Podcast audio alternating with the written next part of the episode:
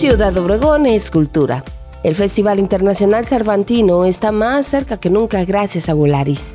La 51 primera edición del Festival Cervantino tiene como estado invitado a Sonora, por lo que los asistentes al festival podrán conocer mucho más de la cultura de nuestro estado con más de 120 presentaciones artísticas y alrededor de 550 artistas sonorenses.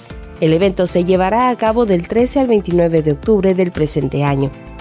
La programación para el festival es un laberinto sensorial que hace de la diversidad y la versatilidad su bandera.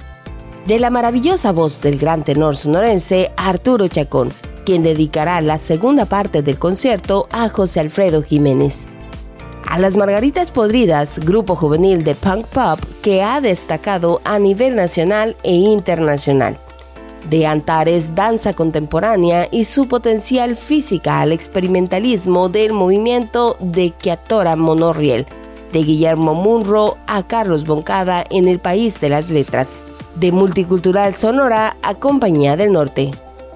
Y ahora desplazarse será mucho más sencillo gracias a la nueva ruta inaugurada por Volaris que conecta en un viaje de poco menos de dos horas el aeropuerto del Bajío con el de Ciudad Obregón por lo que los colectivos asistentes de Sonora podrán llegar en mucho menos tiempo y también abre la oportunidad de que los asistentes al festival que deseen conocer las maravillas naturales de nuestro estado lo hagan en forma mucho más sencilla.